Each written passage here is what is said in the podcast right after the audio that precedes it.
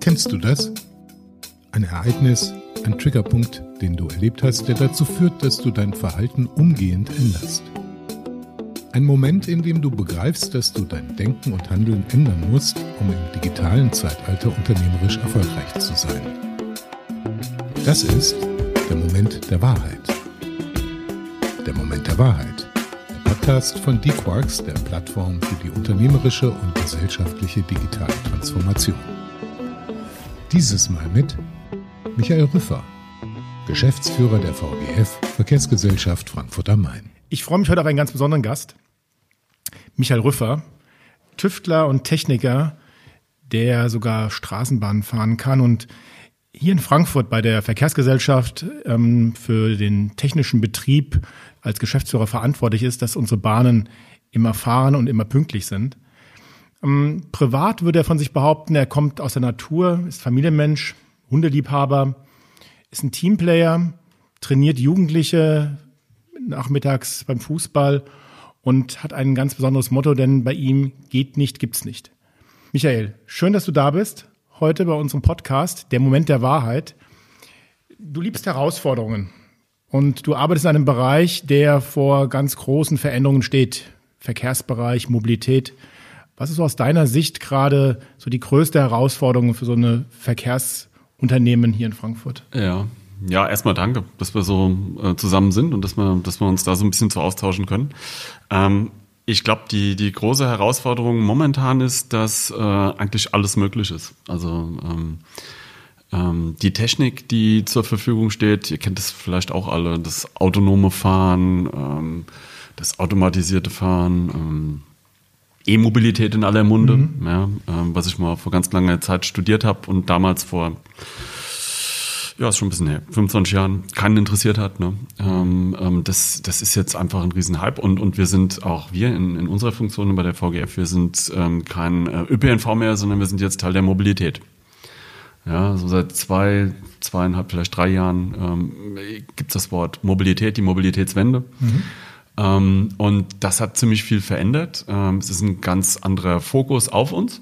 Wir werden, ja, glaube ich, in großen Teilen nicht mehr als, als ähm, Kostenverursacher, sondern als äh, Lösung für die Zukunft gesehen. Mhm. Das ist toll. Mhm.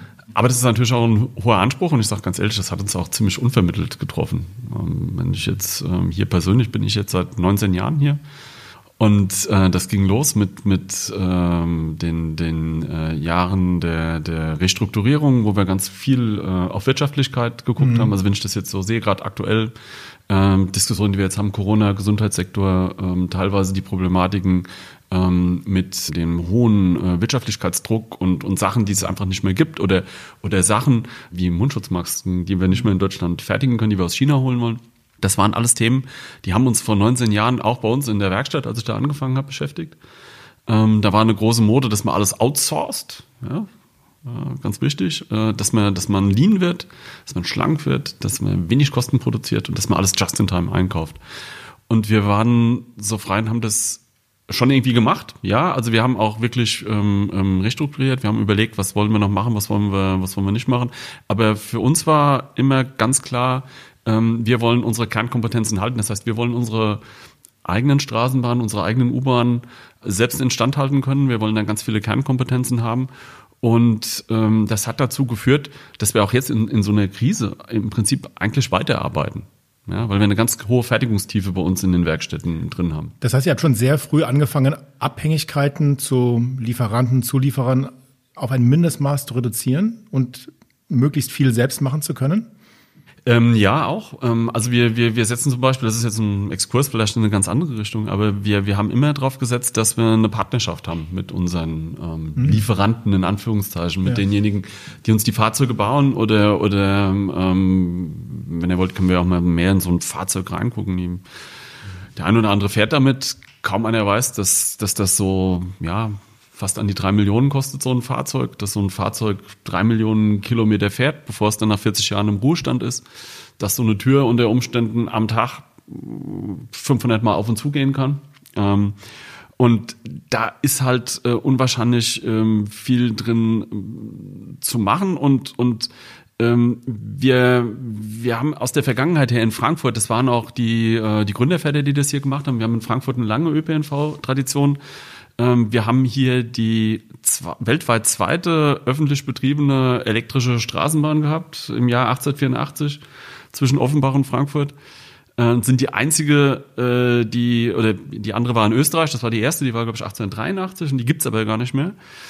Und äh, Frankfurt war immer so, ein, so, ein, so, ein, so eine Triebfeder der, der Innovation und jetzt gerade auch die, die Leute, die vor uns äh, unsere jetzige Hauptwerkstatt mhm. gebaut haben, äh, die haben auch immer großen Wert darauf gelegt, dass wir viel selbst machen können.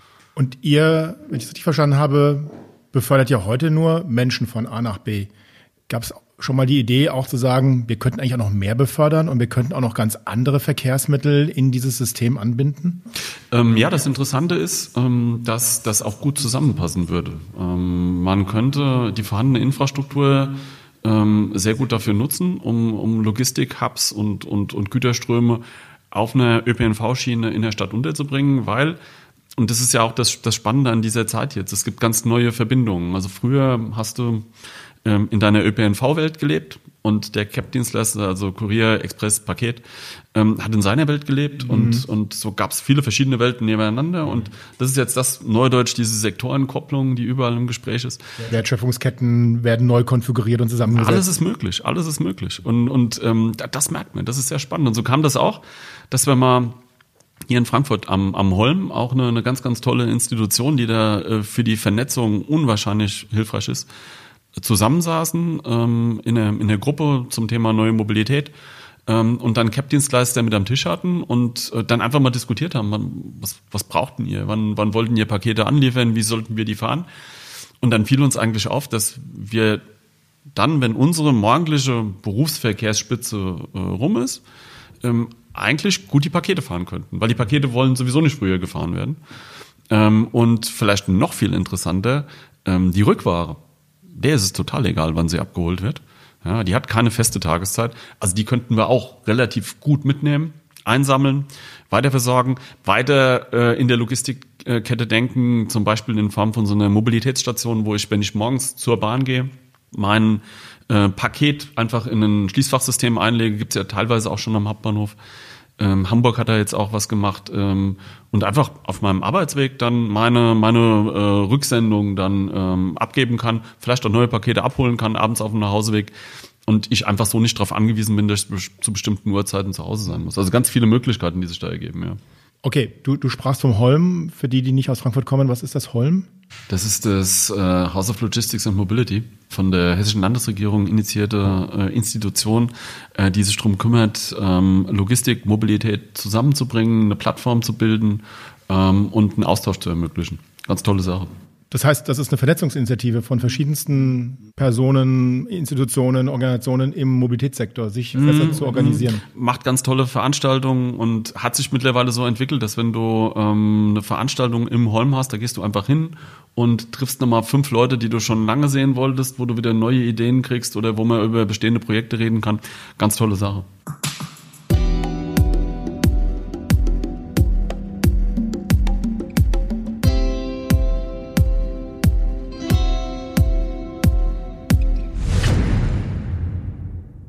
Was ich jetzt spannend fand, äh, so wie du das erzählst, hört sich relativ leichtfüßig an. Also auch dieses, dieses Umgehen mit den neuen Ideen und da setzen wir uns mal zusammen und äh, reden mal drüber und dann finden wir ein paar neue.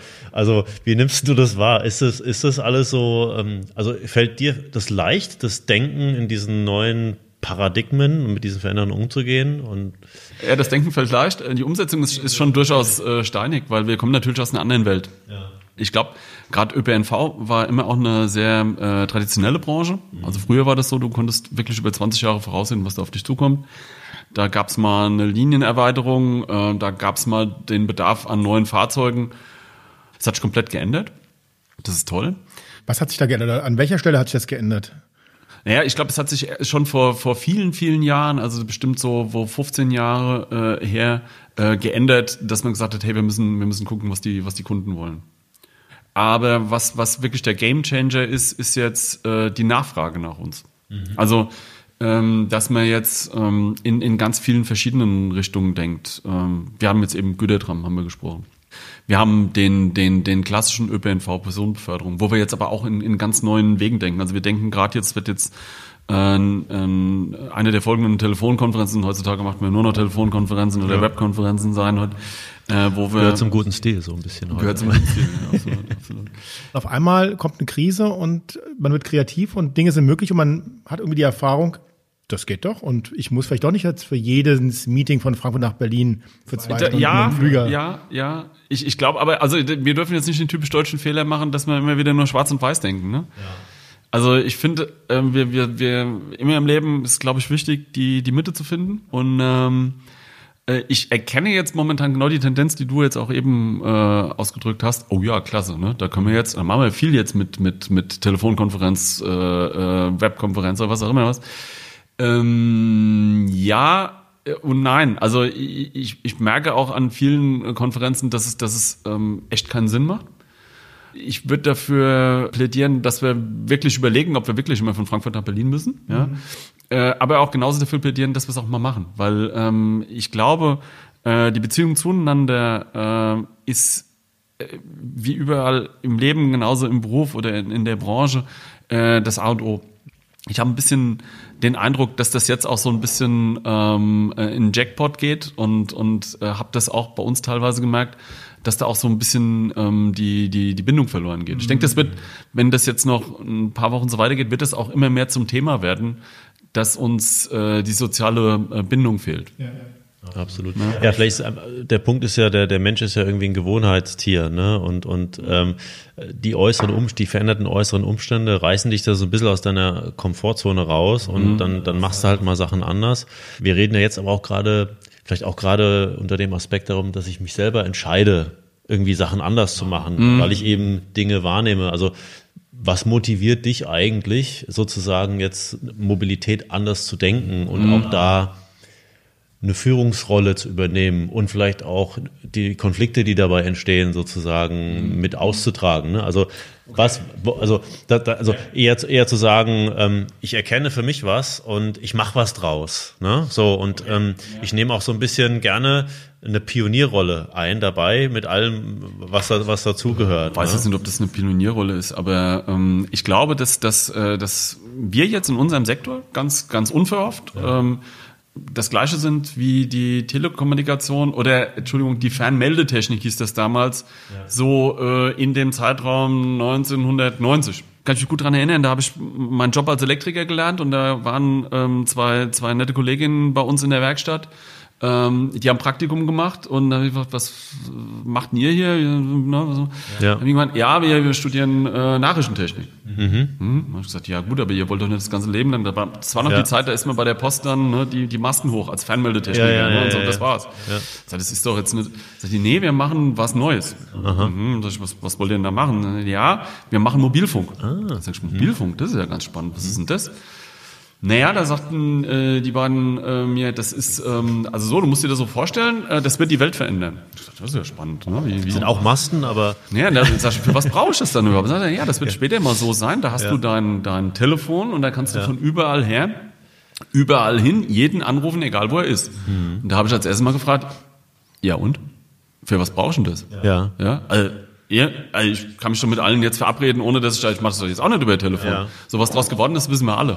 Mhm. Und ähm, äh, genauso ist es, glaube ich, jetzt bei uns. Also wir sind äh, so dieser alte staubige ÖPNV mit diesen äh, elfenbein-orange-grauen Straßenbahnen, die, die jeder noch kennt. Und, und, und das äh, hat jetzt auf einmal eine ganz, ganz neue Perspektive. Äh, Perspektive genauso. Ich habe jetzt eben vom Mobilfunk gesprochen. Heute reden wir nicht mehr über Mobilfunk. Äh, wir, wir reden über Smartphones der, ich weiß gar nicht, wie vielten Generation, die, die mehr Rechenleistungen haben als ein Saturn 5, wo ja. man damals mit auf den Mond geflogen ist. Und, und, und das ist halt eine wirklich spannende Sache. Das hat Untiefen, genauso wie ich es geschildert habe, ungläubige Leute, wie ich damals, die gesagt haben, was, für was brauche ich einen Mobilfunk? Mhm. Äh, genauso gibt es natürlich jetzt auch absolut berechtigt die, äh, die Meinung, ja, was willst du jetzt damit? Äh, ne? Wir haben doch hier unseren Kram, das ist doch, äh, das ist da auch schon genug Arbeit.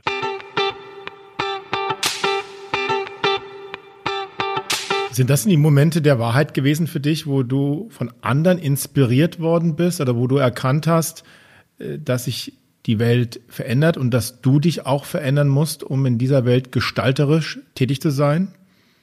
Ähm, ja, vielleicht sogar, also das sind so Sachen, es gab nicht diesen, diesen einen Moment der Erkenntnis, wo dann das gleißende Ja. Licht über mich kam Ja. und ich dann gemerkt habe, hui, Selten so, ja. Ja, selten so. Es waren, es waren verschiedene Sachen. Also dieser, dieser äh, Moment damals in der Lehrwerkstatt, der hat mich durch mein ganzes Leben begleitet irgendwie, wo ich gedacht habe, Mensch, guck mal, wie man sich vertun kann. Und ähm, dann gab's äh, verschiedene Momente. Äh, einmal einen, als das erste iPhone rauskam. Ah, 2007, ja. Ja, genau. Der alte Gag, die meistgenutzte App bei der Fußball-WM 2006. Da sagt sofort hier der Kicker. Nein, da gab es noch kein Smartphone, da gab es kein iPhone. Ähm, und das war auch ein Kollege von uns und äh, der hat mir das iPhone hingehalten und ähm, ich habe ihn ausgeladen und gesagt, du kannst doch nicht so viel Geld für so ein Ding ausgeben und hast die Tastatur vergessen. Ja, was daraus geworden ist, wissen wir auch alle. So, da hatte einer, diese, diese Steve Jobs, der hatte eine ganz verrückte Idee und der hat das einfach gemacht. Wie vielleicht jetzt so ein Elon Musk. Also, ne, wo der sagt, ich, ich baue jetzt einfach E-Autos, ähm, die meiner Meinung nach als Elektroingenieur, ähm, äh, als Tesla mit einem, mit einem guten BMW, wenn man das hier sagen darf, nicht mithalten können technisch, aber die trotzdem verkauft werden. Ohne Ende. Weil das einfach ähm, ähm, ja Zeitgeist ist, weil es auch, weil es auch gut verkauft wird. Ähm, und und weil es auch so ein Aufbruch ist, eine, eine neue Ära. Also das, das waren so die, die Sachen, wo ich gesagt habe, Mensch, neue, neue Sachen irgendwie. Ähm, also denk, denk mal um die Ecke rum. Ähm, wa- was, das, da, da können manchmal Sachen möglich sein, da kannst du dir das äh, gar nicht vorstellen. Und dann waren es eigentlich zwei Sachen bei mir im, im Job, ähm, die so ein bisschen aus dem, aus dem Normalen, was ich, was ich in meinen äh, Tätigkeiten zu tun hatte, rauskam. Das war einmal äh, Anstoß von, von einem guten Freund von mir aus Hannover, ähm, Steffen Kehler, der äh, Werkstattleiter bei der, bei der Östra. Ähm, der rief mich eines Tages an und sagte, jemand, mein Chef hat ein neues Auto gekriegt, einen neuen Dienstwagen. Äh, und da ist so ein komischer Abstandswarner drin. Und äh, wir hatten gerade jetzt viele Unfälle, das hatten wir ab und zu, dass Straßenbahnen aufeinanderfahren. Sehr blöde Sache, weil riesige Schäden, die Fahrzeuge stehen unwahrscheinlich lange. Und der Steffen hatte die Aufgabe bekommen, äh, bauen wir so einen Abstandswarner in eine Trambahn ein, dann haben wir die Unfälle nicht mehr. Und dann habe ich ihm natürlich erstmal als guter Ingenieur gesagt, nee, kannst vergessen, funktioniert nicht, habe auch keine Zeit und ist auch blöd. Dann hatten wir auch zwei, drei solche Unfälle und dann habe ich mit Steffen wieder angerufen in Hannover eine Woche später und gesagt, hör mal, pass mal auf. Es war wirklich ein, zwei Wochen dazwischen. Das ist eine tolle Idee, wir machen das mal. Und das war 2012 und dann haben wir angefangen, äh, solche Abstandswarner-Systeme aus dem äh, Automotive-Bereich, wie, sie, wie ihr sie auch alle in euren Ja. Autos drin hat, in die Straßenbahn einzubauen. Und wir haben hier in Frankfurt weltweit die erste Flotte gehabt an Straßenbahnen, die komplett flächendeckend damit ausgerüstet war. Ab dem Jahr 2017. Und in dieser Entwicklung habe ich gesehen, ähm, was es da für, ähm, für einen Gegenwind gab. Äh, aus unseren Fachkreisen gesagt, das geht gar nicht, das kannst du mit dem gegebenen Regelwerk nicht abdecken und so weiter. Und dann auf der anderen Seite, wie einfach das umzusetzen war und wie, wie das auch akzeptiert wurde. Ja, äh, und jetzt ist es so, dass, dass diese, diese Systeme, die werden jetzt bei jeder Straßenbahnausschreibung gefordert, die sind jetzt überall drin. Und der, das letzte i-Tüpfelchen war vielleicht dann die, die Erfahrung ähm, damals als, es muss so ah, 2016, glaube ich, gewesen sein. Ähm, da gab es das erste autonom fahrende Auto. Äh, so ein Kleinbus, wie wir ihn jetzt hier auch am, am Mainufer haben fahren lassen oder äh, ja, fahren lassen in, in, in Frankfurt, wie auch in vielen anderen Städten fährt als, als Versuch. Äh, das war in Sion in der Schweiz. Und ähm, das war da schon ein sehr, sehr anspruchsvoller Betrieb. Bescheiden wie die Schweizer sind, haben die das nicht so groß rausgehangen. Der hat schon äh, sehr komplexe Fahraufgaben selbst bewältigt. Ähm, enge Verkehrsführung, enge Gassen. Aber es saß noch jemand drin. Im, Ja, da saß immer noch einer drin, aber das ist eigentlich mehr so eine, so eine, ähm, ja, eine regulatorische Sache, das ist eine rechtliche Sache. Äh, die Technik kann da weitaus mehr. Und ähm, da hat man gesehen, Mensch, da tut sich was ganz anderes auf. Und dann, dann kam auch so in dieser, in dieser Zeit kam auch diese, diese Nachfrage nach mehr Mobilität, äh, das Umdenken, das hat gesagt, Mensch, wenn wir alle da, jeder mit seinem Auto, mit einem Verbrenner in die Stadt reinfahren, das, äh, das geht nicht so weiter. Und ja, dann, dann hast du irgendwann das Gefühl, Mensch, ähm, das ist super spannend. Ähm, ähm, und wir hier ähm, mit, mit uns als das, was wir, oder mit dem, was wir als VGF können, äh, können da auch einen, einen Beitrag zu leisten und auch persönlich kann man, kann man da mitmachen. Das macht natürlich Spaß. Heißt das, dass äh, das, was wir eigentlich jetzt brauchen, so wie du das sagst, dass wir eigentlich mehr Vorstellungskraft einfach brauchen, uns, uns trauen, mehr, mehr, also einfach größer denken. Und du hast ja eben dieses Beispiel genannt, da hat man irgendwie gesagt, das geht gar nicht, ne, mit dem, mit dem Abstandsmesser und am Ende leicht umzusetzen, wurde super akzeptiert und jetzt will es jeder haben. Also wir haben vielleicht auch so, so, so Schranken im Kopf, weil wir uns Dinge, weil wir uns limitieren in unserer Vorstellungskraft. Also die Technologie entwickelt sich ja so schnell immer weiter. Also dieses sich trauen, größer zu denken und auch mal sich eben auch vielleicht doch wieder Pioniergeist, ja, und sagen, okay, auch wenn 80 Prozent mir jetzt gerade erzählen, dass das totaler Blödsinn ist, ja. ich glaube einfach mal dran, ja. Ja. Also ist das eine Haltung, die, die wichtiger wird für dich? Ähm, ja, für mich schon, für mich schon. Ähm, das ähm, das ist, wenn wir, wenn wir, und das war immer schon wichtig, ist auch nichts Neues. Also sonst würden wir noch mit dem Faustkalt in der Höhle sitzen. Ne? Das ja. ist, also ich sag mal, ähm, Hufschmied war vor, vor 200 Jahren ein sehr angesehener Beruf. Aber es braucht ja immer gewisse Leute, die diese Impulse setzen, das meine ich. Und äh, die brauchen wir, Figuren ja. wie du sind ja vielleicht dann auch genau diese Impulsgeber, die dann eine Bewegung auch auslösen können. Ja, ja ob ich da, weiß ich nicht. Also ich bin da eher so ein, so ein, so ein, so ein, so ein, so ein kleiner Wurm in dem, in dem großen Misthaufen. Ähm, aber es braucht halt viele Würmer, damit der Misthaufen gut belüftet ist. Ne? Und das ist, ähm, das ist eine schöne Analogie. Äh, ich ich denke, das, das, das ist wichtig. Und wir kommen gerade aus Komfortzonen raus. Mhm. Ja, äh, wir müssen jetzt mal anders denken, wir müssen Videokonferenzen machen. Ähm, wir müssen auch wahrscheinlich neue Wege finden, mhm. ähm, weil, weil da eine Riesenaufgabe auf uns zukommt. Ja. Ähm, aber das muss auch gar nicht schlimm sein. Mhm. Das, das kann auch eine Chance für, für viel Neues, viel Gutes sein. Und das ist aber, glaube ich, was, was du als, als Mensch in, in deiner, in deiner ähm, Basissoftware äh, nicht so drin hast, du, du möchtest eigentlich bewahren. Mhm. Äh, das ist auch eine, eine, eine, eine sehr, sehr gute Eigenschaft. Damit sind wir auch ja Millionen auch gut gefahren. Ja, ja du kannst ja nicht permanent alles verändern. Das ist ja auch das, die, die erste Regel als Ingenieur. Wenn du was änderst, ändere eine Sache und nicht zwei auf einmal, weil du weißt später nicht mehr, was es gebracht hat, wenn du zwei Sachen auf einmal änderst. Nur diesen Personen, die du jetzt angesprochen hast, auch den Personen in der Werkstatt in den 90er Jahren, die die ersten Mobilfunkmasten ähm, installiert haben, denen ist ja eine Sache doch auch immer wieder ähm, entgegengeschlagen, nämlich der Widerstand von Menschen, die gesagt haben, das geht nicht, das funktioniert nicht, ähm, das können wir uns nicht vorstellen. Und ganz ehrlich, wenn ich die Diskussion in Frankfurt um die Sperrung des Mainufers für einen fast einjährigen Testbetrieb des autonomen Busses, den, den ihr ja dort, ähm, ich glaube, über fast einen Kilometer äh, über zwei Stationen fahren lasst und wo der Teil des Liniennetzes ist. Wenn ich da so die Reaktionen lese in, in Frankfurt, ähm, dann kriegt er ja auch einen massiven Widerstand von Anwohnern, von Menschen, ähm, die sich, ja, die, die sagen, okay, nur weil wir da diese Straße sperren, wird dann der Verkehr in andere Stadtteile gelenkt und haben, dann haben wir ein großes Verkehrsaufkommen und die auch massiv, ähm, ich glaube, es gibt Bürgerproteste und es gibt auch Bürgerinitiativen dagegen. Wie gehst du äh, damit um, dass bei solchen Innovationen, bei solchen Testbetrieben, bei solchen Erneuerungen es so massiven Widerstand gibt? Wie gehst du damit persönlich um? Wie gehst du da auch in deiner Aufgabe, in deiner Rolle als Geschäftsführer eines Verkehrsunternehmens um? Ähm, ja, also ähm, ich glaube, die, die, die, die Sache, die, die immer am, am wichtigsten ist, das ist, da hilft mir vielleicht auch mein, mein Hobby als, als Fußballtrainer. Ähm, ähm, Abstand, Abstand. An der Seitenlinie stehen und, und sich nicht so ins Spiel reinziehen lassen. Äh, klar, es gibt immer Momente, ähm, wo du denkst, verdammt nochmal, jetzt braucht das wieder so lange und jetzt musst du da wieder eine Extraschleife drehen, jetzt musst du da nochmal dies, da hat das jetzt ne, nicht gezündet.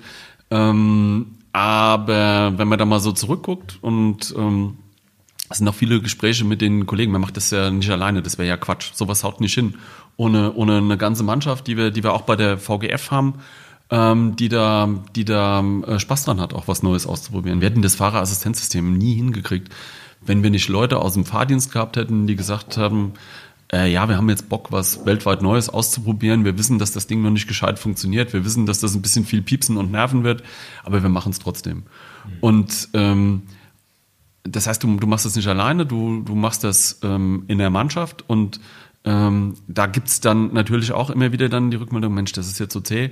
Und wenn du dich dann mal in Ruhe hinsetzt, mit ein bisschen Abstand und, und mal guckst, okay, ja, ähm, was haben wir denn jetzt erreicht? Und dann, dann ist es halt wichtig, dass man jetzt nicht, sage ich mal, auf einen Monat guckt, sondern das sind ja. Zeiträume, da muss man schon mal in einem Jahr denken. Mhm. Und dann fällt einem oftmals und eigentlich, eigentlich bei allen Sachen, ähm, die, wir, die wir gemacht haben, auf, äh, ja, es gab viel äh, Gegenwind, das ist auch gut, weil ähm, das bewahrt einen auch davor, dass man schnell irgendeinen Blödsinn macht. Das, das ist immer ähm, ähm, gut, damit man auch selbst nochmal nachdenkt, nochmal, nochmal äh, so, ein, so ein, ein, kritisches Feedback kriegt. Das ist, finde ich, im Leben immer total wichtig. Ähm, und wenn die Idee gut war, ähm, dann merkt man aber, dass sie sich trotzdem durchgesetzt hat. Mhm. Und das, das habe ich ganz, ganz oft erlebt. Und das ist auch das, was dann immer wieder auch die Leute dann ähm, äh, aus, dem, aus dem Team, aus, aus unserer Mannschaft äh, bei uns ähm, äh, dann wieder, Mensch, stimmt, hast eigentlich recht. Guck mal so, jetzt gerade das autonome Auto, ne? Ähm, auch eine, eine ganz schwierige Sache ähm, aufzusetzen. Wir machen ja schon den zweiten Probebetrieb. Wir haben einen Probebetrieb gemacht ähm, im, das war vor drei Jahren, vor zwei Jahren, an, an der UAS oben. An der Fachhochschule in Frankfurt? An der Fachhochschule hier in, Und das Frankfurt. ist, was diese... Mit Condi also zusammen? Also, ähm, äh, über einen Kontakt, den ich bekommen habe ähm, auf der IAA im Herbst vorher, ähm, weil da ein ganz, ganz netter Kollege von, von Conti einen Vortrag gehalten hat und wir mal ein bisschen geschnackt hat, ob wir nicht sowas in Frankfurt mal machen wollen. Wir hatten ähm, keinen Vertrag, wir hatten kein, kein, kein Backoffice, wir hatten, wir hatten keine Fachabteilung dafür, wir haben das einfach gemacht. Ihr, ihr, ihr wart innovativ und agil ja, und, in der und, Stelle. Ja, klar. Und, und, und ähm, das reißt die Leute mit. Und da gab es ganz, ganz viele Fragen und, und, und äh, Bedenken, mhm. ja, äh, auch berechtigt. Äh, aber der Fakt, dass wir es gemacht haben und dann danach sogar nochmal wiederholt haben, zeigt ja auch, ähm, dass, es, dass es nicht so schlecht gewesen sein kann und dass es, dass es sinnvoll ist. Und wir haben jetzt aus diesem Probetrieb jetzt am, am Main, ähm, da kann man drüber lächeln und, und sagen, naja, das hat jetzt nicht viel gebracht für uns unwahrscheinlich viel. Also vielleicht sogar, für uns war es so ein bisschen so der erste Probebetrieb, den wir gemacht haben an der, an der Fachhochschule. Das war der, um zu zeigen, dass es so eine neue Technik gibt. Das ist vielleicht auch so ein Zeichen der Zeit, das ist vielleicht auch ganz interessant. Ähm, da hat man gezeigt, ja, da kann so ein Auto ähm, eigentlich ohne Fahrer fahren. Da sitzt noch einer drin, der passt auf, okay. Aber eigentlich ist die Technik so weit, dass man ohne Fahrer fahren kann. Also es geht, es ist technisch möglich. Genau. Und dann, ich weiß nicht, ob ihr das mitgekriegt habt, da gab es dann zwischendurch auch aus der Industrie getrieben, die dann natürlich auch wieder verkaufen will, dann den Hype, ähm, ja, geht jetzt alles ohne Fahrer und wir werden auch bald Autos äh, fahren können und dabei Zeitung lesen. Und dann gab es den Tesla-Unfall vor dem weißen Laster und hin und her. Ähm, und dann taucht auch irgendwann die Fragestellung auf, ja, warum braucht ihr eigentlich überhaupt noch Straßenbahnfahrer? Ist doch Quatsch, geht doch alles viel einfacher. Mhm. Und wenn du in dem Thema drin bist, und das war immer unsere Intention, wir wollen, wir wollen so Innovationen äh, kompetent begleiten können. Also ich möchte jetzt auch nicht äh, zu irgendwas was sagen, was ich nicht kenne. Mhm. Und dann ist aber die Zeit so, die Sachen sind so komplex geworden, du kannst dir das nicht mehr anlesen, du kannst dir das nicht irgendwo angucken, du musst bestimmte Sachen selbst machen, bestimmte Sachen, das ist auch wichtig, dass man da gut vernetzt ist. Da kann man natürlich auch wieder bei anderen gucken, wenn man sich gut kennt in der Branche, das tun wir. Kann man sagen, okay, wie macht denn ihr das? Dann muss ich das jetzt nicht ausprobieren. Aber so diese Sachen mit dem autonomen Fahren und so weiter, das war noch nicht so weit. Und dann war die Fragestellung auch, die immer mehr in den Raum kam, ja, wofür braucht ihr noch Fahrer? Und dann haben wir gesagt, okay, dann gucken wir doch einfach mal, dass wir mal so einen autonomen Bus, pseudo-autonom, ähm, in den Linienbetrieb bringen. Das konnten wir unten am Mainufer gut machen. Wir haben sogar einen zweiten dazu gebracht. Und äh, da war dann auch so ein bisschen der Gedanke, mal zu gucken, ob das betrieblich überhaupt geht. Und ich gestehe ganz ehrlich, wir hatten da schon den einen oder anderen Zweifel dran, ähm, weil ja, man, man braucht den Operator. Ähm, das Auto, damit es da unten fährt, braucht Verbindung zu elf Satelliten. Elf? Ja, ab, als wir losgelegt haben, waren nur sieben da, dann fährt das Auto nicht. Ähm, und die Sache ist äußerst fragil. Mhm. Ja, da kann man jetzt vielleicht als Außenstehender sagen, ja, aber dann bringt es doch nichts. Äh, überhaupt nicht. Also wir haben gelernt, wie man so ein Fahrzeug instand hält, wie man es in Betrieb bringt, wie man es lädt, mhm. was es an, an Technik braucht. Äh, wir haben immer die Meinung vertreten, dass die recht nah an, an, an äh, unseren unseren Fahrzeugen, unseren Straßenbahnfahrzeugen sind, weil die sehr, sehr viele Rechnersysteme, Software an Bord haben, hat sich komplett bewahrheitet. Mhm. Ähm, und ähm, mit den ganzen Restriktionen würden wir jetzt auch sagen, also so ein, so ein System jetzt unbedingt hier, äh, Status jetzt, hier in Frankfurt nochmal woanders einzusetzen, kann man im Testbetrieb machen, aber als autarker Betrieb vielleicht jetzt noch nicht. Aber wenn dann mal zwei, drei, vier Jahre ins, ins Land gehen, die Entwicklung weiter ist, trauen wir es uns absolut zu, das Ding zu betreuen. Was hat denn, was hat denn die, die, die Fahrgäste gesagt? Also das ist doch das Spannende. Du sagtest ja selber gerade, dass ihr ursprünglich ein Verkehrsunternehmen wart, noch behördlich organisiert, was auf die Optimierung ähm, des Streckennetzes ausgerichtet war. Und dann habt ihr vor 15 Jahren angefangen, euch mehr darum zu kümmern, was eigentlich die Fahrgäste wollen. Ich finde ja immer solche Innovationen deswegen so spannend, weil es sind endlich mal erfahrbare, positiv besetzte Erlebnisse. Ich glaube einfach, dass wir solche Erlebnisse mehr brauchen, um Menschen davon zu überzeugen, dass ein autonomer Bus sehr wohl auch einen Vorteil hat und dass das funktioniert und dass das nichts Schlimmes ist.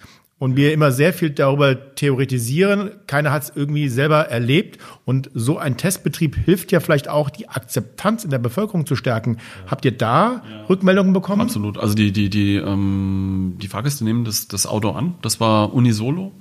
Äh, die fühlen sich da drin auch sicher. Das, ähm, das ist auch ganz wichtig. Gell? Das ist ein ganz, ganz, ganz wichtiges Thema. Ähm, und was du ansprichst, ist, ähm, war auch eine unserer Triebfedern. Und das machen wir jetzt auch ganz oft. Also auch in so Sachen, die ähm, vielleicht gar nicht so äh, nach außen kommen, also mit Technik, die mehr so betrieblich äh, intern bleibt, ähm, dass wir einfach Sachen ausprobieren. Das hast du früher nicht gemacht. Da war äh, immer so die Sache, also wenn man sich zu was entschieden hat, dann musste das gemacht werden. Das, ähm, also ein Abbruch in der Entwicklung ähm, ist für einen Ingenieur eigentlich ein, ein Garaus. Also das, das, ein das Desaster, ein Desaster, Versagen. Das, Katastrophe. Also ich war früher mal bei Siemens und und und ähm, war mal mal bei, bei Bosch in einem, in einem Praktikum. Also das das waren so ähm, so mehr oder weniger gerade Linien. Außer so ganz krasse F&E-Projekte, wo du gesagt hast, von vornherein, wir gucken mal. Mhm. Aber selbst da, so ein, so ein Abbruch war schwierig. Hier ist es jetzt ähm, wirklich anders. Also wir machen, wir machen Projekte, ähm, wo wir sagen, ähm, gucken wir uns an, und machen wir vielleicht nicht weiter. Also wir hatten, wir hatten so ein Thema zum, ähm, äh, ist ein rückspeisefähiges Unterwerk. Ähm, Im Prinzip auch so eine Sektorenkopplung, wo man Energie aus dem Bahnstromnetz, was jetzt normalerweise im, im ÖPNV-Bahnstromnetz bleibt, wieder zurück ins normale, ähm, ich sag mal, ähm, äh, man sagt Energieversorgungsnetz wieder, wieder zurückbringen kann. Ähm, sah sehr, sehr vielversprechend aus und wir haben ein, ja, ein gutes halbes Jahr sehr intensiv dran gearbeitet und dann haben wir es liegen lassen, weil wir gesagt haben, ey, das ist zu aufwendig. Die Zeit ist jetzt noch nicht, also gibt es Probleme dann auch äh, mit, den, mit, der, mit der Abrechnung der Energiemengen, ist äh, äh, gesetzlich momentan ein ungeregelter Bereich, macht jetzt keinen Sinn, haben wir liegen lassen, aber auf so einem äh, Stadium, dass wir es wieder aufnehmen können. Und das ist jetzt, ähm, glaube ich, ähm, eben hatte ich gesagt, als du gefragt hattest, was ist denn wichtig? Also Abstand zu den Sachen zu behalten, äh, nicht, nicht als Spielertrainer mit aufs Feld gehen und den Überblick verlieren und dann auf einmal Innovation in der Innovation bilden, das ist Quatsch. Ähm, äh, sondern ähm, hier ähm, ähm, Urteils, Urteilsvermögen behalten. Ähm, da, also ähm, gucken, was macht Sinn, was macht nicht Sinn, auch mal Sachen liegen lassen ähm, auch hier wieder die Mitte finden. Also ähm, wir, wir haben aber auch Fehler zuzulassen, oder? Absolut. Also ausprobieren. Absolut. Also das ist was, was wir, glaube ich, ähm, ähm, in unseren Unternehmen ähm, am, am meisten lernen müssen. Die, die Fehlerkultur. Ähm, ja, da ist jetzt was schiefgegangen. Ja, ist egal.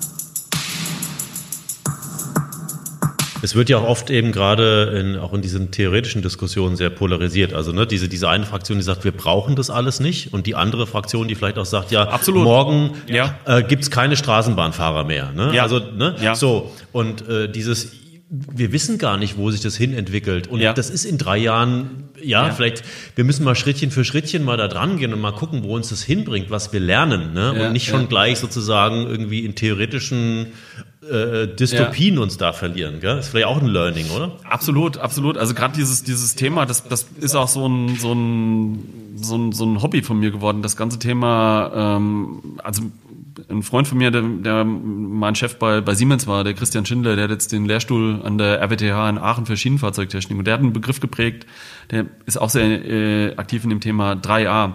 Assistiertes, automatisiertes und autonomes Fahren. Ja, und, und das ist das Feld, um das es eigentlich geht. Ja, und beim, beim Automotive-Bereich, ähm, da kannst du eigentlich nur autonom fahren. Mhm. Das heißt, das Fahrzeug orientiert sich in seiner Umwelt selbst, genauso wie wir es als Menschen machen. ähm, die schwierigste aller Anforderungen. Und ich hatte es eben mal gesagt, ich bin da seit 2012 dran. Und das, das ist der Hammer. Also ähm, ähm, das ist, ich hatte das früher mal als Zivi, wenn man, wenn man ähm, Menschen ähm, ähm, betreut hat, die äh, Unfälle hatten oder die, die eine Behinderung hatten. Und man ist wieder rausgekommen und hat gesagt, Mensch, du kannst noch gehen, das ist, ja, du bist ein glücklicher Mensch.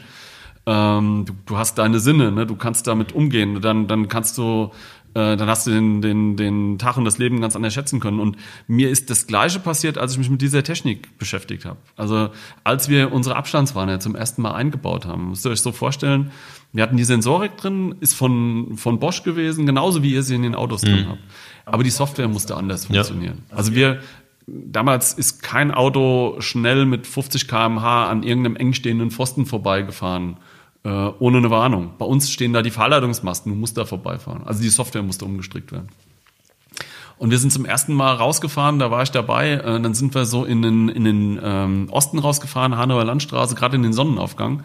Und das, ähm, der Warner hat nur gepiepst. Nur gepiepst. Ähm, und ja, was machen wir denn jetzt? Ist das alles Mist? Nee, da müssen wir gucken. Müssen wir viele Messfahrten machen, müssen wir die Software optimieren und so weiter. Und du hast so mit der Zeit gelernt, wie die, wie die Technik dazu lernt. Mhm. Und wie aufwendig das ist. Mhm. Und ähm, man hat da auch wieder so ein bisschen Respekt vor, vor, vor einem Menschen. Mhm. Ja, wie wir, was wir, wir, wir, wir, wir sehen jetzt die Tasse, die vor uns steht, wir können den Arm hinführen, wir können das zum Mund führen, wir können trinken. Ja. Bringen das einer Maschine bei. Ja. ja. Und ähm, das, das ist halt so eine Sache, die, die, die, äh, die lernt man wieder äh, zu schätzen. Und ähm, das ist das, wie es bei den Autos funktioniert. Aber bei den, bei den äh, Schienenfahrzeugen ist es ähm, viel einfacher. Wir haben, das die meisten werden es nicht wissen, auf dem, auf dem Fraport hier äh, das also Personentransportsystem, ja, am Flughafen. Mhm äh, zwischen Terminal 1 und 2. Das war Deutschlands äh, erstes äh, vollautomatisiertes, fahrerloses, mhm. äh, spurgebundenes System und das hat im letzten Jahr 25-jähriges Jubiläum. Mhm. Ja? Und da ist diese ganze Technik schon drin. Also da gibt's, da gibt's ähm, äh, um automatisiert zu fahren, weil ich habe einen Schienenweg, ich muss mich da nicht äh, um alles rum. Ja. Und äh, will damit sagen, da ist ein, ein Baukasten da und das ist eins von den Themen, wo ich in den letzten Jahren ab und zu schreibt mir mal einen Fachartikel und, und, und hin und her in den Fachzeitschriften. Das ist eins der, der meisten, am meisten nachgefragten Themen. Äh, ja, wie geht's denn jetzt weiter auf der Schiene? Ne? Wird, wird das alles autonom oder fahrerlos oder was auch immer? Und äh, meine klare Antwort ist, äh, keine Ahnung. Also man weiß es nicht. Also äh, äh, es wäre auch möglich, eine autonom fahrende Tram zu bauen, sicherlich. Allerdings nicht durch Frankfurt, in einem bestehenden System. Ähm, technisch möglich ist alles, aber wenn man dann später mal einen Strich drunter macht und guckt, mhm. was das gekostet hat und was ich noch an, an Manpower dann immer noch reinstecken muss, mhm. dann stellt man sich dann wirklich mal die Frage, wofür hast du denn das gemacht? Mhm. Es ist, es ist auch die Frage, muss die digitale Transformation unbedingt dazu führen, dass wir alles, jeden Prozess digitalisieren, automatisieren, jeden Arbeitsplatz wegrationalisieren? Ich glaube, das ist auch eine Frage, die man sich als Gesellschaft stellen muss. Ja. Und äh, ich finde es immer interessant, mit dir zu reden, weil du unisone immer nur von wir redest. Ja? Und du sagst gerade, technisch ist alles möglich und wir haben das und jenes ausprobiert. Ich frage mich immer, wie schaffst du das äh, gerade in den Strukturen, in denen ein Verkehrsunternehmen ähm, auch heute ist ähm, und eingebettet in den ganzen politischen Kontext, wie schaffst du das, deine eigenen Leute, dein eigenes Team zu motivieren, zu begeistern, diese Wege zu gehen, diese Fehlerkultur auch zu leben und auch keine Angst davor zu haben, ähm, mal in eine falsche Richtung zu laufen.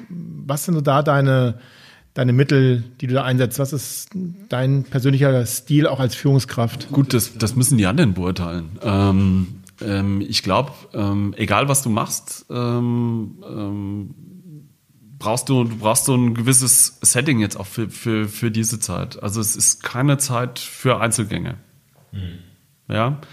Ähm, wobei, da sind jetzt gerade die beiden viel genannten, die wir schon hatten, Steve Jobs und, und Elon Musk, vielleicht auch wieder ein Gegenbeispiel. Wobei man muss ja ehrlicherweise sagen, die haben es ja auch immer geschafft, sich ganz tolle Leute, Koryphäen in ihren Fachgebieten zu organisieren in einem Netzwerk, ja. um dann das, was sie erdacht haben, auch realisieren zu können. Ja, Ja, wobei ich glaube, die haben sich das auch dann, dann viel erkauft. Ne? Und haben es ja gekauft, klar, die haben das Ja, Geld das, gehabt. ist, das ja. ist halt so, so, ein, so ein Ansatz, den, also ähm, ähm, e- egal wo, ähm, ich möchte, ich möchte ähm, nicht mit Söldnern zusammenarbeiten. Das ist aber ja Philosophiefrage. Das, ist, das bedingt natürlich auch, dass, dass es dann vielleicht äh, manchmal auch mehr Gegenwind gibt. Ähm, aber ich setze, egal wo ich bin, eigentlich auf Überzeugungstäter. Beim, also ich selbst bin einer, das habt ihr wahrscheinlich mitgekriegt. Ähm, und die, die Kolleginnen und Kollegen, mit denen ich zusammenarbeiten darf, äh, die sind genauso. Ja, ähm, und ähm, das ist eigentlich das Ding, also das, das Setting, dass man gern im Team zusammenarbeitet. Wir werden jetzt, deswegen habe ich leider nur Zeit bis, bis 1 Uhr. Wir sind jetzt gerade ja in einer wahnsinnig dynamischen äh, Phase drin, weil bei uns ja, wenn jetzt das öffentliche Leben wieder hochfährt, wollen wir natürlich auch wieder unseren Fahrplan wieder, wieder ausweiten. Und äh, das ist kein Ding, was du irgendwie mal äh, mit einem E-Mail verfasst und dann rausschickst und dann läuft alles. Äh, das ist eine Riesenmaschine, die da dran hängt.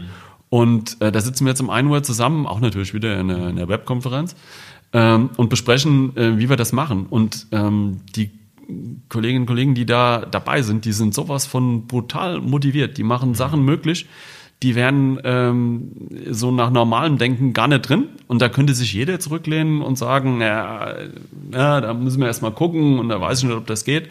Und die wollen aber die Stadt am Laufen halten. Und die, die, die wollen alles dafür geben, dass wir das, das, das Beste rausholen, auch in so einer echt schwierigen Corona-Zeit, die für uns auch schwierig ist, weil wir ja eigentlich nie so richtig sagen können, wie wird denn unser, unser Krankenstand auch sein äh, in zwei, drei Wochen.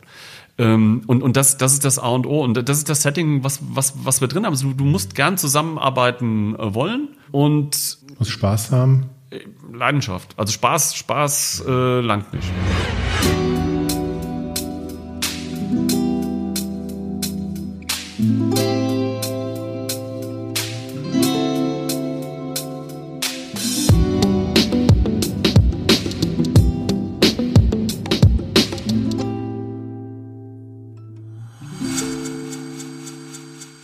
Es braucht ein gemeinsames Bild, ein gemeinsames Ja. Zukunftsbild.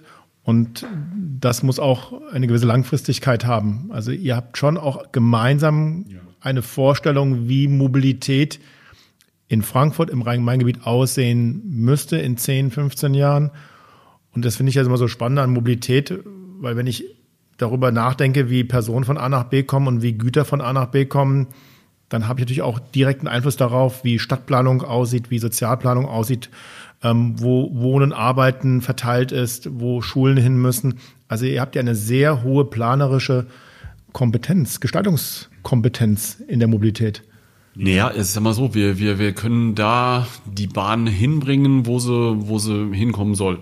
Ja, also wir sind da, wir sind da so ein bisschen, ja, Mobilitätsdienstleister, ne? Ja, da planerischer Dienstleister, sonst halt hier der, der klassische Beförderungsdienstleister.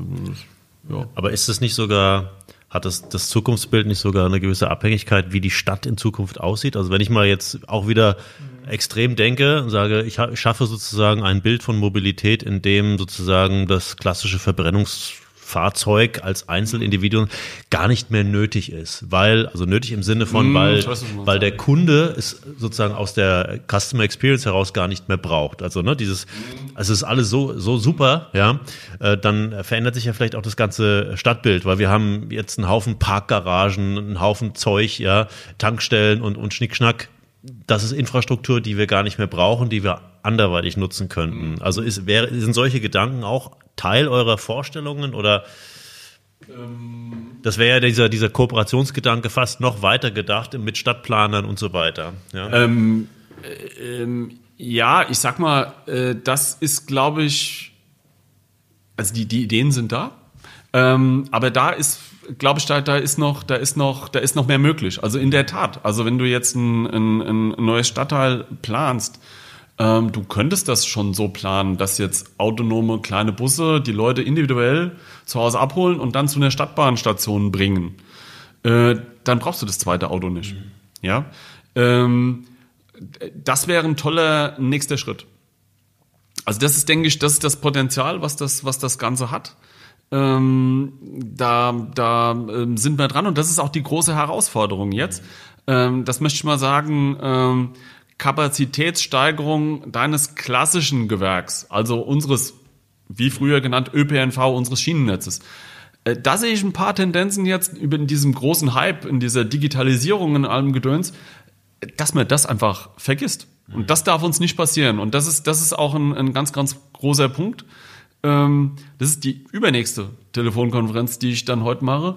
Äh, da gehen wir dazu hin, dass wir neue Zugsicherungssysteme, das war auch schon mal in der Presse drin, kurz vor Weihnachten, äh, also eine digitale Zugsicherung einbauen, ähm, die uns einfach ermöglicht, mehr Züge auf die gleiche Strecke zu bringen. Mhm. Ja. Ähm, Und damit auch ermöglicht, dass weniger Menschen eigentlich das Auto nutzen müssen. Also meine Vorstellung von einer Stadt wie Frankfurt, die ja meine Heimatstadt ist, ist ja dass ich eigentlich gar kein Auto mehr brauche. Wenn ich in Frankfurt ja. lebe, 20 mal 23 ähm, Kilometer Länge mal Breite, ähm, die Stadt ist sehr klein, hat kurze Wege, also ist von der Fläche her sehr klein, hat kurze Wege. Ich brauche ehrlicherweise in Frankfurt kein Auto. Ja, ja. ja und ähm, da schließt dann für mich die nächste Frage an. Ihr seid ja momentan ja nur schienengebunden. Ja? Das ist natürlich schon eine Limitation. Ihr kommt natürlich nicht überall hin, weil nicht überall eine Schiene hinführt. Ob jetzt Straßenbahn oder U-Bahn. Habt ihr auch Ideen oder Gedanken, ähm, andere Verkehrsmittel zu integrieren, um da so eine richtige Mobilitätskette zu machen? Gut, also ähm, wir sind ja eine, eine städtische Gesellschaft und wir werden das, das, ähm, das machen, das ausführen, was wir da ähm, ähm ausführen sollen. Das ist, ähm, das ist ganz klar. Und ähm, ähm, gibt ja verschiedene Möglichkeiten. Wir haben über das autonome Fahren schon gesprochen. Ne? Das wäre jetzt so ein klassisches Ding. Also klassischer ÖPNV hat ja die Schwäche, dass du Fahrplanzwang hast. Du kommst überall gut hin, aber nicht immer zu der Zeit, wo du gern willst. Mhm. So und und auch wenn du äh, ein bisschen mobilitätseingeschränkt bist ähm, und sei es nur wegen einer Sportverletzung oder was auch immer, äh, kann 800 Meter oder 500 Meter zur nächsten Haltestelle schon schwierig sein. Vor allen Dingen, wenn du noch einen Einkaufskorb dabei hast oder was auch immer was. Also könnte gerade jetzt nochmal dieses, dieses äh, autonome Kleinshuttle, was dann in so einem, in so einem Quartier unterwegs ist, äh, doch eine deutliche Hilfe sein. Ähm, kann man realisieren. Wenn wir das aufgetragen kriegen würden, könnten wir das machen. Wieder Schwung zurück zu dem, was wir eben gesagt hatten. Ähm, wir haben es ausprobiert. Wir, wir, wir äh, haben jetzt einen Stand, wo wir sagen, ja, ähm, wir trauen uns zu, dass wir, dass wir so die Basics begriffen haben. Du lernst, wenn du was machst, immer noch dazu, das ist ganz klar, aber wir, wir könnten das jetzt planen, wir könnten es kalkulieren, äh, wir könnten es auch ausführen. Mhm. Ähm, aber ihr müsst warten auf eine Entscheidung von der Politik oder seid ihr doch eigentlich nicht schon viel mehr Impulsgeber und Innovator. Naja, gut, ich denke, den Impuls haben wir ja gegeben. Klar, das, das ist das, ähm, also das würde ich ähm, auch sagen, dass das, und da, da ist aber natürlich schon die Frage, das war, glaube ich, was du eben auch äh, schon mal hattest, ja, wie, wie ist das denn, wenn, wenn so Innovationen kommen? Das ist auch äh, mitunter dann ein, ein schwieriger Punkt. Ähm, dann sagen, ja, das dürfen wir ja eigentlich gar nicht machen oder das sollen wir gar nicht machen hin und her. Ähm, das ist irgendwo auch richtig und man muss da auch wirklich, ähm, ähm, wirklich darauf aufpassen, dass man da keine Regularien verletzt und dass man in dem Rahmen bleibt, der, der auch möglich ist. Ganz klar, das ist im Leben immer so. Aber wenn wir ähm, uns, uns verbieten, die Scheuklappen mal so ein bisschen, bisschen aufzumachen, äh, dann sind wir wieder bei dem Faustkaltproblem. Mhm. Ja? Also das, ähm, ich denke schon, ähm, ich möchte das Beispiel nennen E-Mobilität. Die E-Mobilität hängt meiner Meinung nach in ganz, ganz großen Teilen daran, äh, dass gar nicht bekannt ist, wie einfach E-Mobilität realisiert werden kann. Also ich habe Gespräche geführt mit Leuten, äh, wo ich gesagt habe, hier 600 Volt bei uns im Fahrrad, das ist die BMW Ladesteckdose, die man sonst für viel Geld in die Garage installiert. Die haben wir einfach so da, weil Gleichspannung, Hochspannungs, ja. Gleichspannungsladen ist gigantisch. Da ist eine komplette einfach. Infrastruktur eigentlich schon da. Ja, und ähm, die Leute, viel, auch echt, ist das so einfach? Ist das so einfach? Weil vor Strom hat man auch so ein bisschen Angst, ne? Haben wir alle gelernt, Vorsicht mit der Steckdose, nicht den Finger rein, ist gefährlich, kannst mal sterben. Uh, äh, also es, es ist viel ähm, ähm, äh, Unkenntnis dabei. Wir, wir, wir leben in der am meisten durchtechnisierten Zeit aller Zeiten. Mhm. Habt ihr euer iPhone schon mal repariert? Nee, ich könnte das gar nicht aufmachen. Genau, das habe ich mir irgendwann auch gedacht und ich habe damit angefangen, weil es mich einfach. Aber äh, ne, also wir, wir haben immer mehr Technik um uns rum, aber kaum einer kennt sich noch damit aus. Und es ist natürlich dann auch. Ich frage mich halt, ähm, wollen wir das überhaupt oder wollen wir einfach nur, dass die Sachen funktionieren? Ja, wir wollen eigentlich, dass sie funktionieren. Das ist auch richtig. Das, ich ich ähm, würde auch nicht von euch abverlangen, ähm, dass ihr beim Lösen der Fahrkarte für uns nochmal schnell den Hauptstromplan von einem U5-Wagen aufskizzieren könnt. Ja? Nee, ich würde auch gar keine Lust mehr haben, ehrlicherweise mir noch darüber Gedanken zu machen, was für einen Tarif ich brauche, sondern ich würde einfach am liebsten einsteigen, losfahren, Absolut. aussteigen. Und aufgrund meiner persönlichen Präferenz, die ich einmal mit euch Ja, als Anbieter ja. verhandelt habe, werde ich hinterher abgerechnet. Ja, äh, Das, das, absolut, bin ich voll bei dir. Aber ähm, wovon ich rede jetzt ist, ähm, ähm, wir, ähm, wir brauchen die, die, äh, die Fähigkeit, äh, das beurteilen zu können. Gewisse Leute müssen Impulse geben, am besten die Fachleute und nicht, man hat es ja ab und zu, jetzt auch gerade in der jetzigen Zeit, Mundschutz, ja, nein, äh, Virologe, äh, kein Virologe, äh, Epidemiologe, ich weiß nicht, was es da noch alles gibt. Ähm, dann fragt man, ja, was, was ist denn das jetzt für eine Meinung? Ähm, da kann ich mir kein Urteil drüber erlauben. Ähm, über, über E-Technik, Mobilität schon so ein bisschen. Und ähm, das war nochmal die Frage, die ihr eben hattet. Ja, da sehe ich unsere Rolle schon so ein bisschen, dass wir so ein bisschen ähm, was zeigen können. Ja, auch, auch das Thema E-Laden aus Fahrleitungen zum Beispiel, Ladestationen für Busse oder für Individualverkehr aus unserer Fahrleitung ist auch ein Thema, was wir auf dem Schirm haben. Und da ist, denke ich, unsere Rolle schon so, dass wir ähm, anbieten können, äh, das theoretisch zu erklären, als auch praktisch zu zeigen. Und dann äh, kann man zugreifen oder nicht. Ähm, das, das muss auch nicht alles immer überall gemacht werden. Ähm, und klar, im Endeffekt soll das dazu führen, dass du als Fahrgast dich in das Ding einfach reinsetzt und dass du dahin gefahren wirst, wo du willst und dass du am besten kein Auto mehr kaufen tust.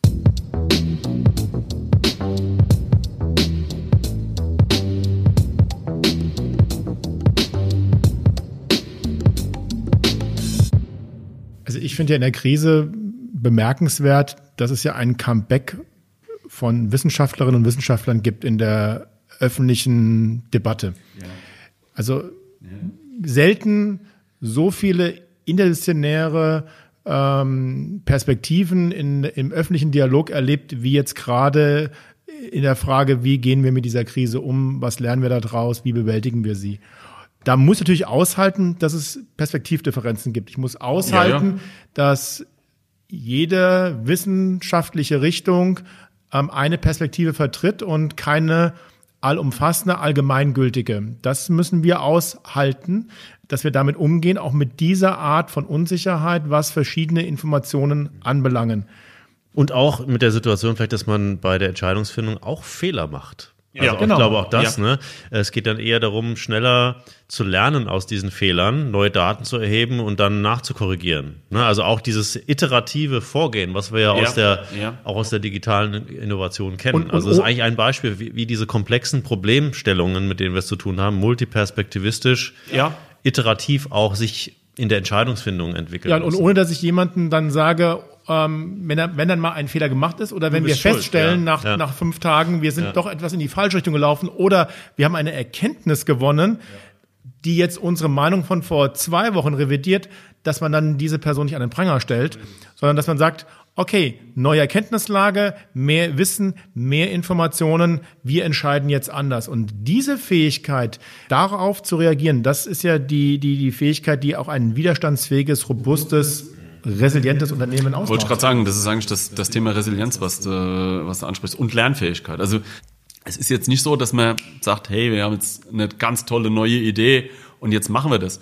Das ist steinig. Das aber, ist aber es ist ja eine Frage der Haltung. Wie gehe ich mit einem Problem um? Wir wollen mehr Autos oder weniger Autos in den Städten haben. Wir wollen mehr Autos raus aus den Städten. Ähm, Das heißt, wir müssen die Kapazitäten des öffentlichen Personennahverkehrs, anderer Verkehrsmittel erhöhen. Und ist ja eine Frage der Haltung, ob ich sage, geht nicht oder ob ich sage, geht nicht, gibt's nicht. Ja, ich glaube, das ist ein Spruch von, von, von Ford, der mal gesagt hat, nichts ist mächtiger als die Idee, deren Zeit gekommen ist. Und das passt auch gerade auf diese ganzen Innovationssachen. Also ich habe das sehr oft erlebt, dass Leute, die äh, größte Kritiker von, von neuen Ideen waren, später die Treiber der Sache waren. Sagen, ja, wir machen jetzt das und das und das ist ganz toll und hin und her. Und ähm, das ist auch so ein, so, ein, so ein Thema, was dann auch so ein Team wieder motiviert, wenn man sagt, okay, guck mal, jetzt auf einmal, ja, das ist dann, das ist dann schon toll. So, und ähm, äh, wenn die Idee gut ist, dann setzt die sich durch. Ist das deine, deine Idee einer, eines Verkehrsunternehmens in Frankfurt zum Treiber, zum Innovator von Mobilität zu werden? Der erste Ansprechpartner, wenn ich daran denke, wie Mobilität der Zukunft aussehen kann, der erste Ansprechpartner zu werden? Ich, also ich, ich sag's mal, ähm, das, das ist eine, eine, eine spannende Sache. Also ich möchte es, ich möchte es äh, nicht als Alleiniger sein, sondern gern auch in einem Team. Aber in dem Team möchte ich dabei sein. Mit unserem Unternehmen VGF. Also das, das, das, ich möchte nicht, dass das, das wäre für mich ein Rückfall in alte Zeiten. Man sagt, ja, das Unternehmen XYZ oder VGF muss jetzt der sein, der, das möchte ich überhaupt nicht. Das, das ist, das ist, das ist oldschool und das, das bringt überhaupt nichts. Ähm, nee, also ich, ich hätte ganz gern eigentlich, dass wenn man, wenn man neue Mobilität sehen will, dass man nach Frankfurt guckt. Und wenn du jetzt Trainer bist, wie müsste dann das Team aussehen? Äh, divers.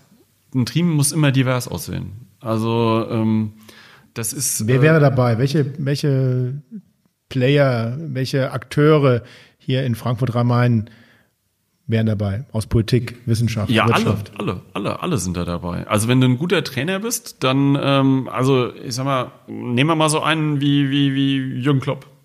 Ja, der ja verschiedene Teams hatte und jetzt auch Liverpool steht ganz oben, aber hatte 30 Jahre davor jetzt auch nicht nur Glück.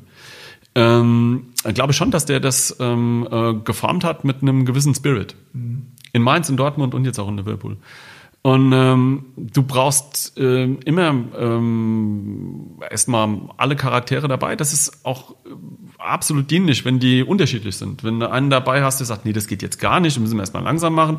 Und der andere sagt, das geht mir jetzt viel zu langsam, wir müssen ein bisschen schneller machen. Nur so kannst du dich gut austauschen. Aber allen muss klar sein, wir wollen gemeinsam nach vorne.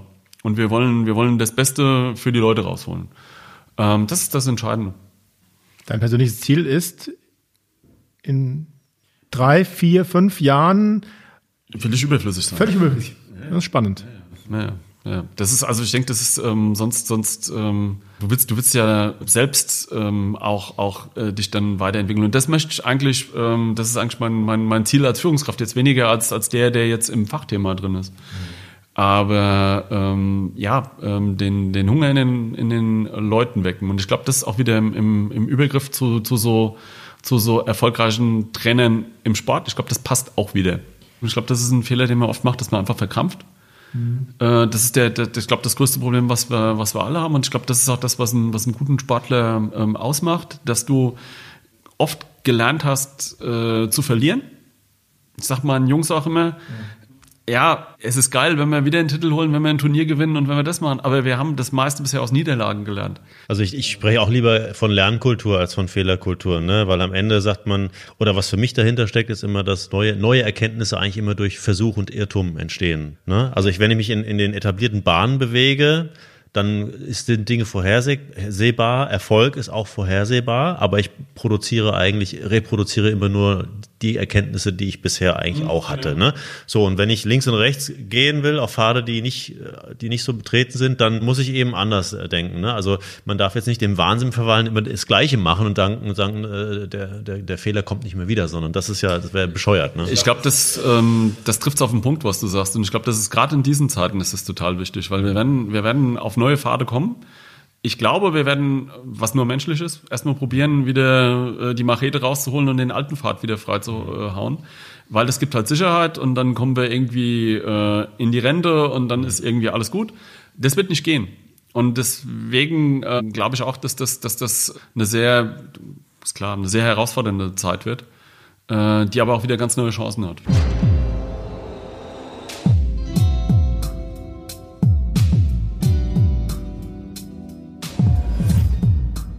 Zum Abschluss wollen wir gerne nochmal von dir wissen, was sind so die fünf Do's und die fünf Don'ts ähm, bei Veränderungsprozessen in Unternehmen, bei der digitalen Transformation aus deiner Sicht?